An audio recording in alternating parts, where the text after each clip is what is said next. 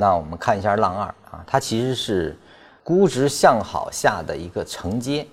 那么它的市场情绪面呢，依然是悲观的。浪二的回撤的时候呢，市场依然是充斥着悲观的论调。市场人士呢，大多认为熊市远未结束啊，是上一个大的下跌浪的延续。呃，一般都会坚信新低必然出现，而且是看得更低。对于新低是不认可的啊，对于前一个低点是不认可的。那么技术面，通常。大二浪在实际的走势中调整幅度还是较大的啊，一般还是具有较大杀伤力。就是它的回撤对一浪的这种反弹的这个高度的回撤啊，一般是能达到百分之啊七八十啊，甚至是百分之九十都是出现的，就是完全的在这个形成了一种大震荡的一种结构了。那么二浪的特征是成交量逐渐的萎缩啊，这是相对于一浪的成交量来说的。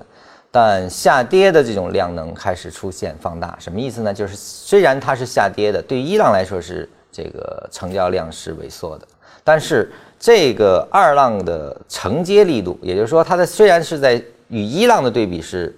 这个成交量下跌，但是它这段的成交量对于前一个啊一浪底前面的那个调整所对应的量其实是放大的，波动的幅度啊是逐渐的变窄。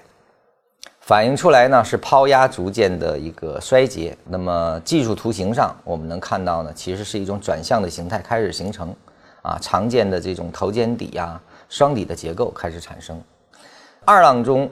出现基本面向好的个股，其实已经开始走出独立的上升趋势了，并不断的扩大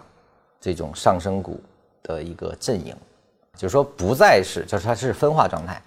它不再是所有的股票都在不断的创新低这样的过程，二浪中有些个股已经开始独立上行。那么基本面上是好转的预期，这种预期并没有得到改善啊，甚至局部的情况呢，较一浪底还有更恶劣的发生的，就是局部上仍然能看到比一浪的时候的基本面更加恶劣的情况，但预期向好的个股或行业开始出现了。我们说的还是分化。那么市场整体的价格不再出现新低，承接量能开始出现，就是说有产业资本进入了，有基本面投资的这样的价值投资者开始入场，并且不断的吸纳啊，不断的阵营扩大，这个是二浪的一种状态，它其实是估值向好，开始已经产生，开始从底部形成，形成扭转。其实我们通过这个分析和这种描述，我们就知道二浪。是基本面向好所形成的，基本面阵营的不断扩大所形成的。